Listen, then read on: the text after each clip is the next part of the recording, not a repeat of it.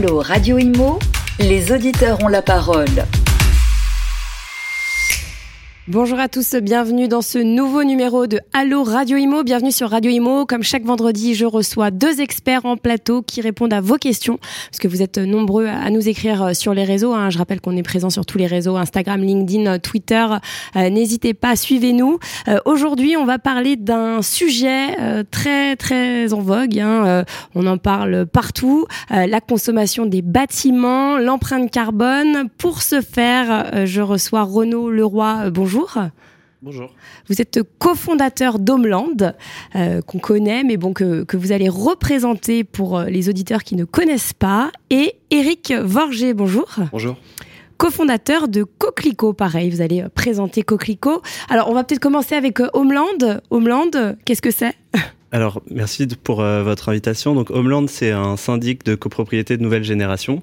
Euh, on a la particularité de développer nos outils de gestion pour pouvoir fluidifier tout le travail de nos équipes. Et on a une équipe d'experts, travaux, et notamment au sein de cette équipe, des personnes qui sont dédiées à toute la réhabilitation énergétique des bâtiments. Euh, et c'est pour ça qu'on est devenu aujourd'hui le seul syndic de copropriété entreprise à mission avec des engagements forts sur euh, l'amélioration de l'empreinte carbone euh, des copropriétés qu'on gère. Alors ça, c'est très important de le préciser, parce que entreprise à mission, c'est assez compliqué hein, d'obtenir euh, le statut. Tout à fait. il faut passer par un certain nombre de démarches administratives. Il faut définir ses valeurs, les engagements auxquels on va, sur lesquels on va rendre des comptes à un organisme tiers indépendant.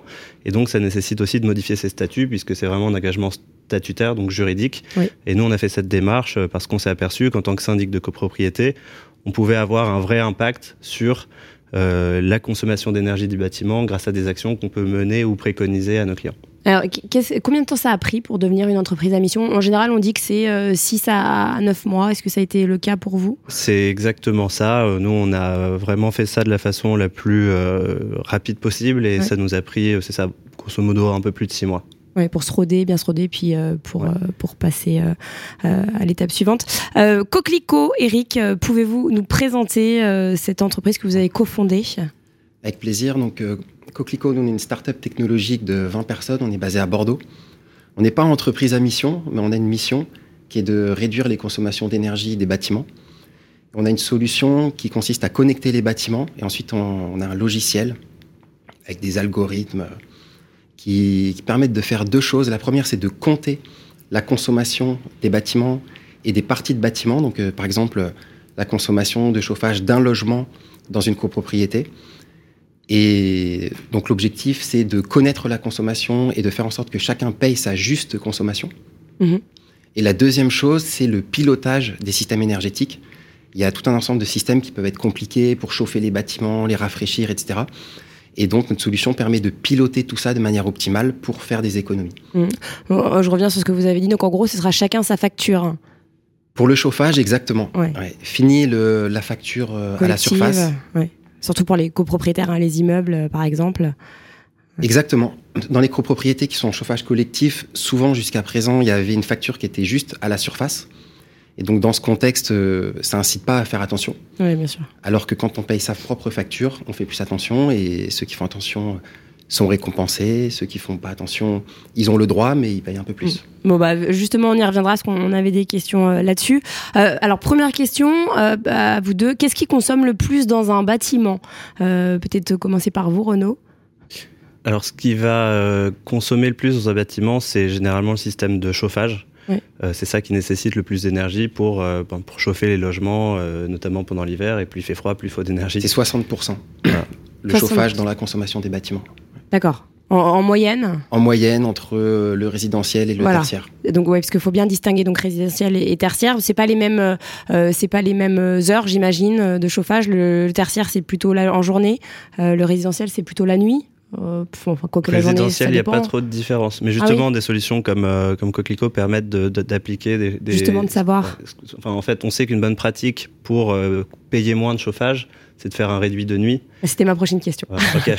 Comment réduire la consommation d'énergie? Alors, parce que ça, forcément, tous les Français se posent la question en ce moment. Hein. Le gouvernement nous a dit qu'on devait le faire. on n'a plus le choix, puis même, on n'a pas envie de payer très, très, très, très cher cet hiver. Donc, comment on peut réduire notre consommation d'énergie?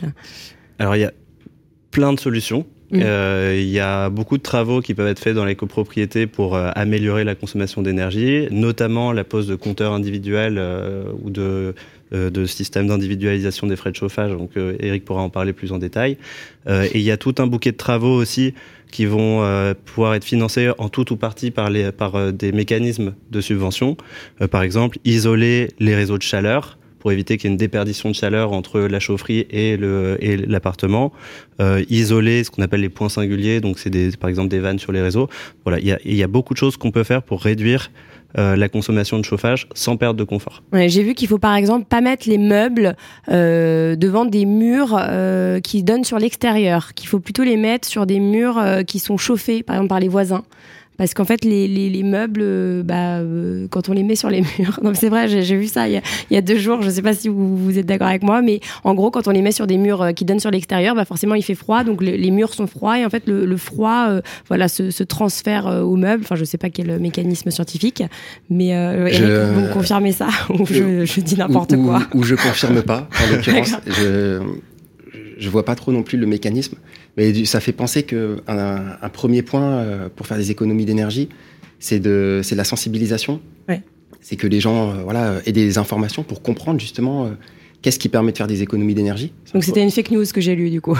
Ouais, si on veut, euh, si on veut euh, y aller fort, on peut parler de, de fake news. Ça porte pas à grandes conséquences, mais effectivement, euh, je pense pas que la position des meubles euh, D'accord, change, c'est change la c'est pas facture. important en tout cas. Mais qu'est-ce qui est important du coup euh, Bah, de faire Renault a dit des choses euh, voilà, très justes. Moi, je vois euh, peut-être trois catégories. La première catégorie, c'est la sensibilisation.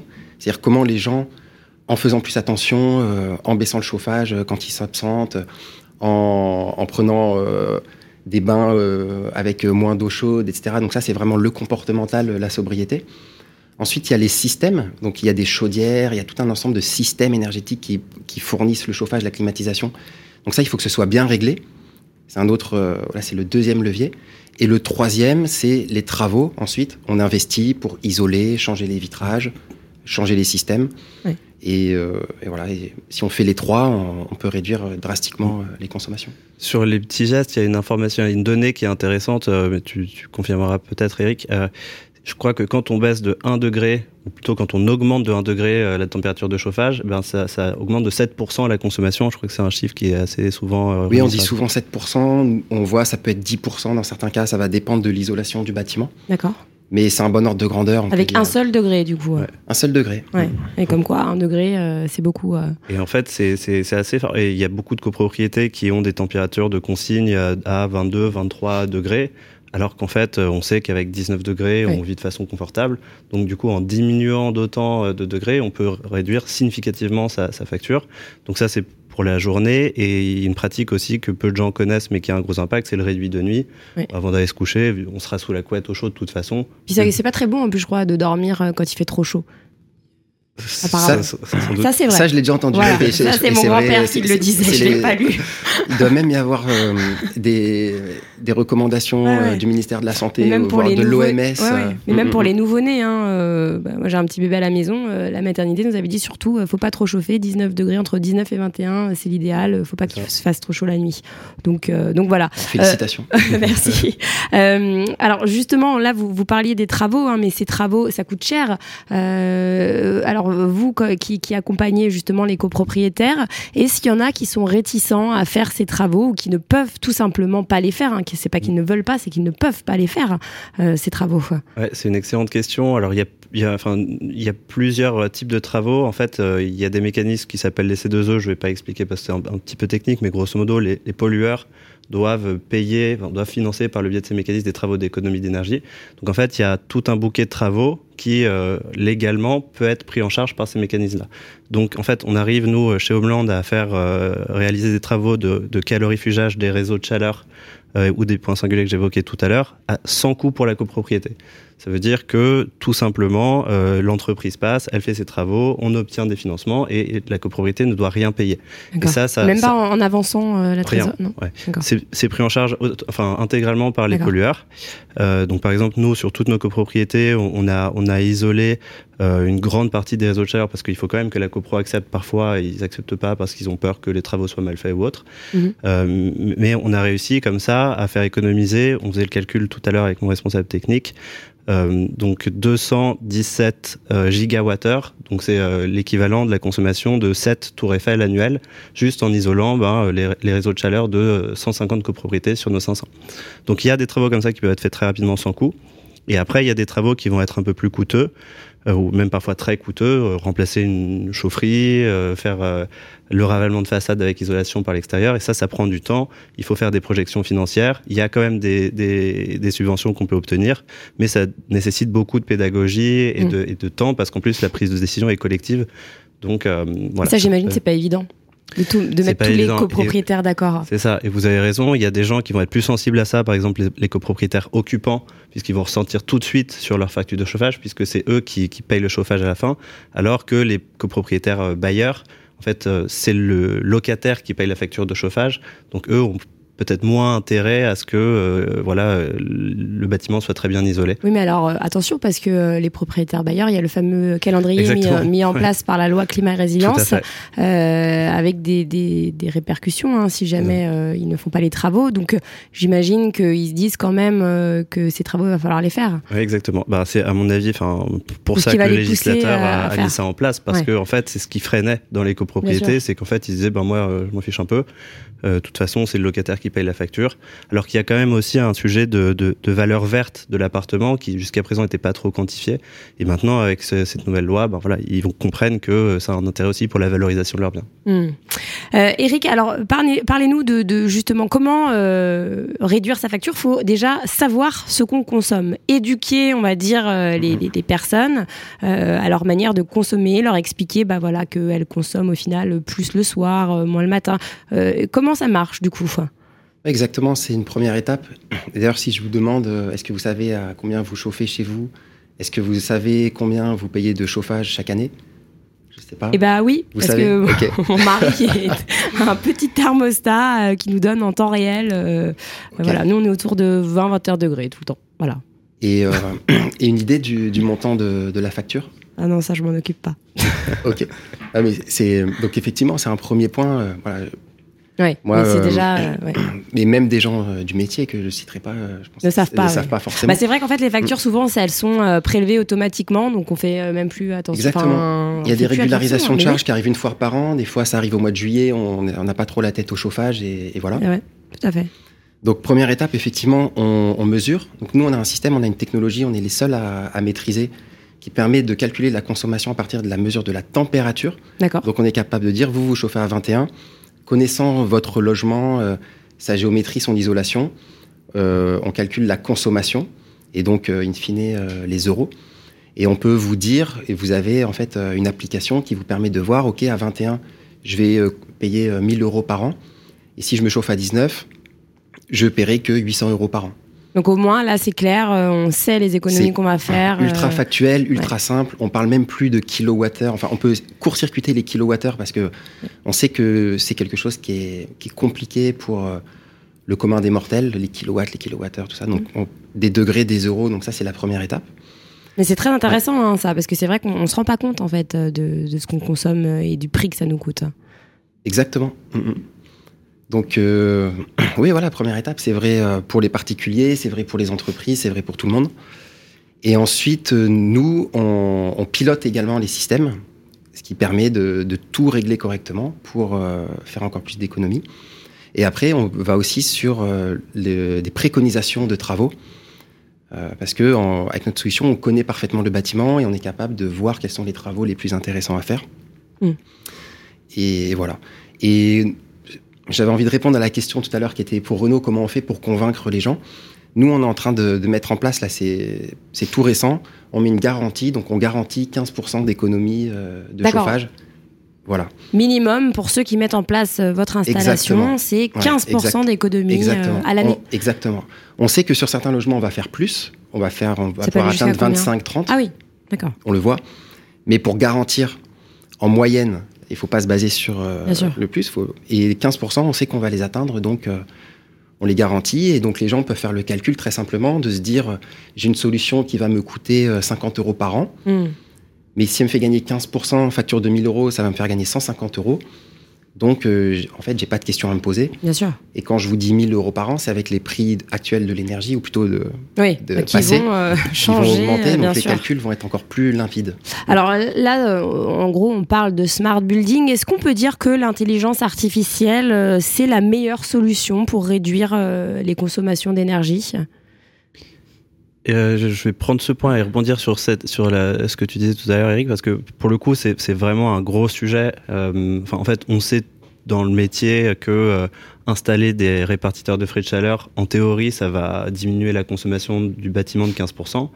Mais il y a, à ma connaissance, pas d'acteurs qui soient vraiment engagés en disant ben si vous m'installez, vraiment moi je m'engage à ce que il y ait cette économie et du coup ben je le prends sur moi si, si c'est pas fait quoi. Et donc ça ça va être à mon avis un, vraiment un super procédé pour euh, aider les gens à, franchir le pas parce qu'il y a encore beaucoup de gens dans les copropriétés qui débattent euh, en disant ben non on n'a pas envie de mettre de répartiteur tout ça. Donc avec cet engagement j'espère que ça fera vraiment changer les mentalités. Pourquoi certains n'ont pas envie? C'est quoi leurs arguments? Il y a des réticences sur euh, les aspects euh, technologiques. Ils vont dire, euh, ben voilà, un compteur d'eau c'est facile, on compte euh, la quantité d'eau qui passe. Un compteur de chaleur euh, c'est un peu plus euh, aléatoire. C'est plus gadget pour eux, c'est ça?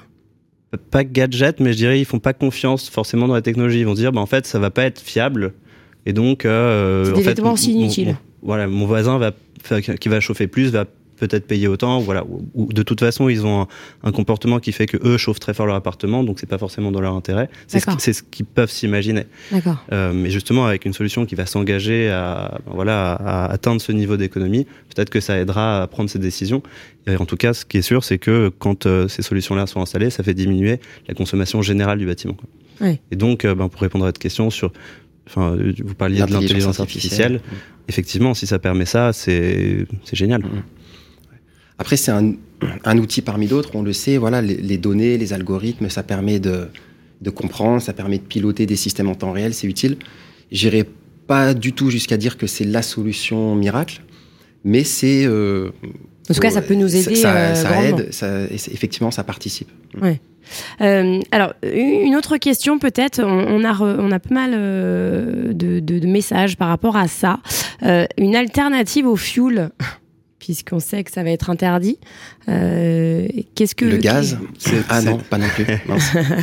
C'est une bonne question et c'est vrai qu'il y a encore des copropriétés qui chauffent au fioul, donc c'est vraiment c'est- c'est la solution qui est la plus polluante et la plus chère. Il y en a beaucoup des copropriétés. Chez vous, par exemple, les copropriétés que vous gérez, euh, ça Il représente. en reste euh, plus beaucoup. Nous, on existe depuis 2016. euh, on a un parc de 500 copropriétés. Il y a un tiers des copropriétés qui sont en chauffage collectif. Ouais. Et on a fait trois travaux de remplacement de, chau- de chaufferie au fioul. Euh, je crois qu'il en reste peut-être une ou deux dans le parc, mais c'est vraiment pas beaucoup. Donc c'est très faible, oui. Euh, et donc les alternatives, c'est ben, le gaz. Bon, alors c'est certes c'est encore cher et notamment avec ce qui se passe dans l'actualité, euh, mais c'est plus propre. Après, il y a des chaudières à granulés de bois Mm. qui vont aussi être plus propres et moins chères que le gaz. Et on a aussi les réseaux de chaleur urbains où là on peut se raccorder à un réseau de chaleur urbain. Donc grosso modo, euh, ça va être euh, euh, la chaleur qui est créée quand il y a de l'incinération de déchets ou autre, qui va être réinjectée dans les réseaux de chaleur, donc qui va permettre de chauffer des bâtiments. Et ça, c'est la solution à ma connaissance qui est la plus propre et la moins chère, même si ça fluctue aussi parce que parfois ils doivent compenser avec du gaz. Donc en fait, il existe plein d'alternatives. Après, j'imagine ça dépend aussi de l'emplacement euh, du bâtiment. Mm, Tout- toutes les copropriétés ne peuvent ne pas peuvent bénéficier Ouais, tout de, à fait. de ce moyen de, de chauffage. Eric, vous vouliez réagir sur, sur cette. euh, Non, bah c'est juste une question compliquée, mais j'apporte pas euh, une, une immense nouvelle en disant ça. Mais effectivement, euh, il y a, euh, avec le- les prix du gaz euh, augmentent, les prix de l'électricité augmentent, euh, Mm. il y a des tensions sur euh, les granulés de bois. Donc la meilleure solution et ce qui va se faire, euh, ça pouvait se faire de gré ou de force, ça va se faire un petit peu de force, ça va être la, la sobriété. Oui. Et puis euh, voilà, après, je- il y a aussi euh, des, des innovations sur les pompes à chaleur pour faire des pompes à chaleur euh, de grande dimension adaptées au collectif. Euh, des systèmes euh, aussi de géothermie. Oui. Des systèmes qui mixent pompe à chaleur géothermie avec des rendements intéressants, mais euh, il va, faut le, temps que ça arrive euh, sur le marché, que ça arrive à maturité. Bah, on était au Mondial du bâtiment euh, la, semaine dernière et c'est vrai que j'étais sur le salon Interclimat, donc euh, j'ai rencontré justement des fabricants là de toutes ces nouvelles pompes à chaleur. Bon, ça commence, hein, mais c'est vrai que bah, le temps d'en parler, que les professionnels s'y mettent, que les consommateurs en veulent également, il y a toujours un petit temps de voilà de d'adaptation. donc c'est vrai que ça va se faire, mais mais, mais ça prend du temps. concernant alors les, les copropriétaires, dans quel état d'esprit ils sont? Euh, en ce moment là avec euh, le, plan euh, sobriété qui a été annoncé par le gouvernement. il commence à faire froid. on parle en même temps de l'inflation, de la récession. Voilà, ça fait beaucoup de choses. C'est pas très, c'est pas très sympa comme nouvelle. Voilà. comment, donc, comment ils sont les copropriétaires, vous qui êtes au quotidien avec, enfin peut-être pas au quotidien, mais qui les avez souvent au téléphone ou, ou qui les voyez souvent? Eh ben c'est clair qu'ils Enfin, ils sont vraiment euh, éveillés sur le sujet beaucoup plus que les années précédentes. Donc euh, tout ce qui va être, euh, enfin nous, ça fait depuis qu'on existe qu'on essaye de mettre en sorte des de mettre en, place des actions pour réduire la consommation. et donc maintenant, c'est beaucoup plus des demandes entrantes qu'avant nous, on essaye d'être proactifs. et donc, ben, en assemblée générale, voilà, ces sujets de répartiteurs de frais de chaleur reviennent sur la table, alors que il y a certaines copros où ça fait 4-5 ans que de toute façon ils votent contre parce que trop compliqué ou autre. Euh, donc c'est vraiment un sujet euh, d'actualité et, d'intérêt pour eux. Euh, et tout à l'heure on parlait de, calculer pour agir. Euh, donc c'est pour ça que justement nous on a aussi créé un calculateur d'empreinte carbone pour la copropriété, parce qu'en fait, vous pouvez, en tant que particulier, mesurer votre empreinte carbone en, remplissant un formulaire en ligne les entreprises sont obligées de faire leur bilan carbone, euh, enfin celles de grande taille, et puis progressivement toutes les entreprises devront le faire. Mais en fait, personne s'était posé la question pour les copropriétés. Alors que le, bâtiment est quand même responsable de 20% euh, des émissions de gaz à effet de serre. Donc nous, on a créé cette méthode pour pouvoir mesurer précisément combien euh, une copropriété de telle taille va émettre en fonction de ses équipements, en fonction de pas mal de données. Et ça, ça permet de ensuite faire un plan d'action sur toutes les actions qu'on peut mener pour réduire cette empreinte carbone. Euh, et donc ça, c'est quelque chose sur lequel on a travaillé très dur là ces derniers mois pour là, on arrive dans le, démarrage de la saison de chauffe, euh, ben, pouvoir tout de suite mesurer aujourd'hui en l'état des travaux, en l'état des installations, combien elle consomme, et demain, avec les actions qu'on pourra mener, ben, combien elle va pouvoir réduire. D'accord. Euh, vous, Eric, alors concernant Coquelicot, donc euh, bah, Homeland, comment, comment vous l'avez connu d'ailleurs, Coquelicot On s'est connu il y a plusieurs années où j'ai reçu un mail de quelqu'un de l'équipe de Coquelicot qui disait ben, Bonjour, on développe une solution pour faire de l'individualisation de frais chauffage de façon plus précise que ce qui existe sur le marché. Et comme nous, on est très sensible à ces sujets et qu'on veut toujours préconiser des solutions pour nos copropriétés, justement, pour réduire leur consommation, eh ben, tout de suite, on a répondu au mail, ben, voilà, très bien, rencontrons-nous. Donc plutôt précurseur hein, à l'époque, il y a quelques années. Je dois dire que c'est assez génial de, voilà, de travailler avec euh, des, des, gens qui sont précurseurs comme ça, quand on, on, lance une nouvelle technologie, une nouvelle offre, euh, euh des gens qui, qui, comprennent la valeur et et qui, et qui soutiennent. Et du coup, euh, voilà, on, déploie aujourd'hui euh, sur des copropriétés, il y a des bons résultats. Et, voilà, et derrière, ça, ça, va suivre. On connaît tous la, la courbe de Gauss euh, avec les, les, early adopters. Et clairement, Homeland, euh, c'est voilà, early adopters, un, un utilisateur privilégié de notre solution. Hmm. Euh, et, vous avez vu les demandes euh, qui se sont euh, intensifiées ces derniers temps, ces derniers mois? Oui, complètement. Ouais, ouais. On est tout le monde, tout le monde comprend bien que là, il faut, il faut réduire les consommations de chauffage. On voit le, les prix de l'énergie donc qui, qui, font des augmentations qui sont vraiment spectaculaires. C'est-à-dire on, passe de 20 euros le mégawattheure à 200 euros le mégawattheure. Oui, c'est ça, c'est entre 8 et 10, hein, fois 8 et fois 10. Donc c'est plus le même monde en fait. Donc euh, tous des, sujets qui étaient, euh, qui étaient relégués parce que euh, voilà, c'était pas la priorité. Après tout, le chauffage, ça passe tout seul, etc. Là, ça revient forcément en force. Et donc, oui, forcément, nous, on, est, on est très sollicité par des copropriétés directement ou par des partenaires potentiels qui travaillent dans ce domaine du chauffage. Donc, on a aussi un partenariat avec un, un exploitant que, que, je tiens à mentionner qui est IDEX, Mhm. donc euh, avec qui on, accélère aussi beaucoup. Et euh, donc Oui, oui, et on, a aussi un potentiel, nous, sur tous les bâtiments tertiaires, puisque la question se pose aussi. Tous les bâtiments dans lesquels il y a plusieurs sociétés qui, se, qui louent, qui partagent un immeuble. Sur les centres commerciaux aussi, on a été sollicité récemment. Oui. Oui, parce que les centres commerciaux, c'est pareil, hein, ils sont aussi impactés par, par mm. cette crise énergétique. Exactement, ils sont impactés par la crise énergétique, ils doivent aussi répartir les frais entre les différents locataires.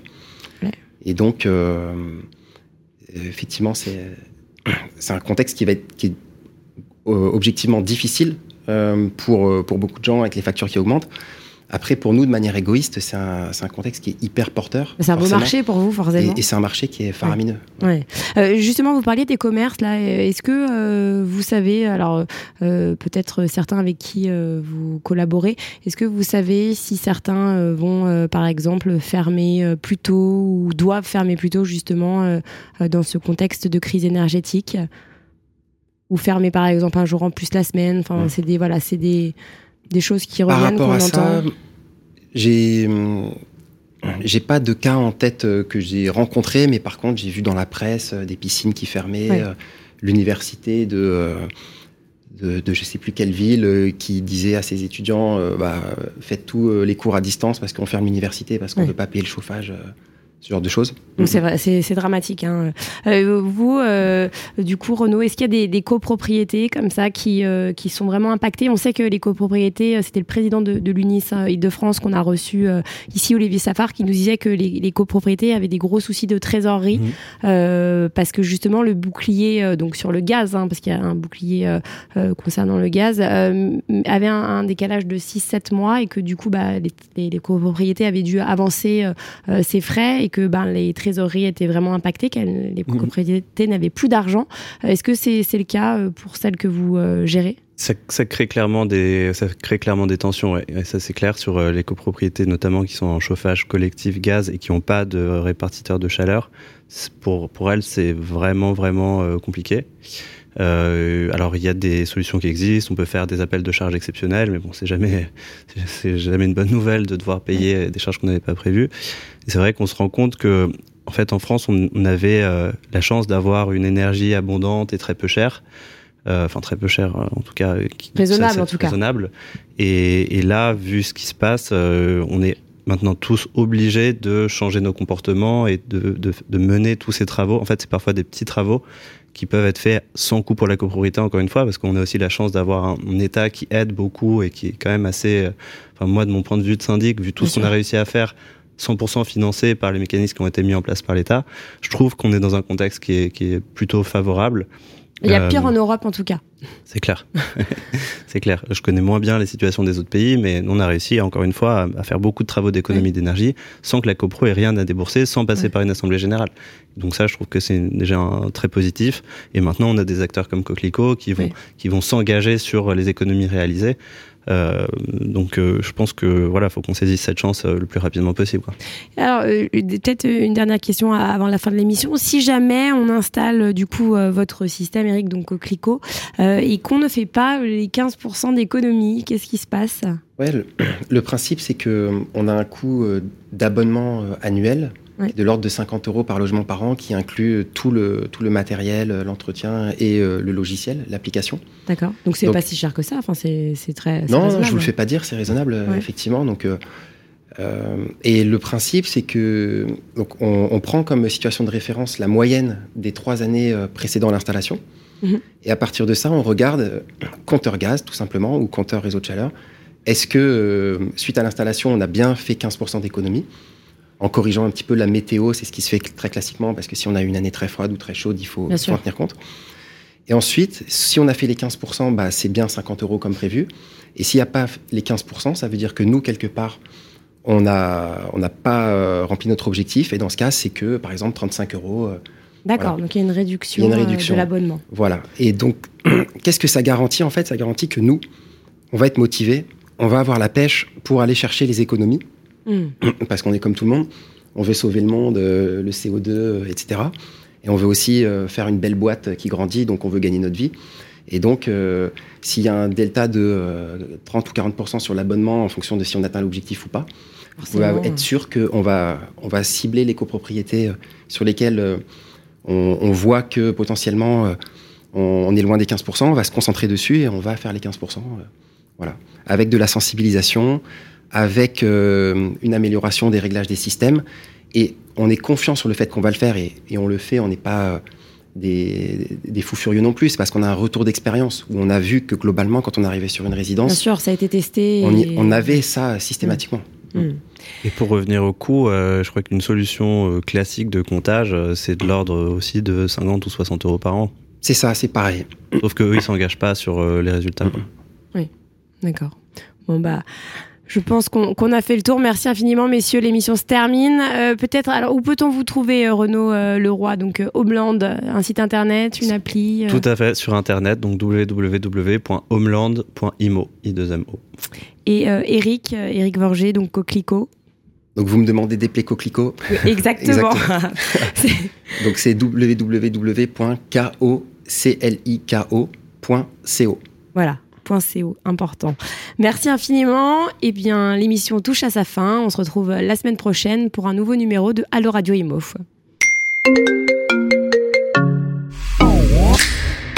Allo Radio Imo, posez vos questions à nos experts sur les réseaux sociaux, à réécouter et à télécharger sur le site radio.imo et sur toutes vos plateformes d'écoute habituelles.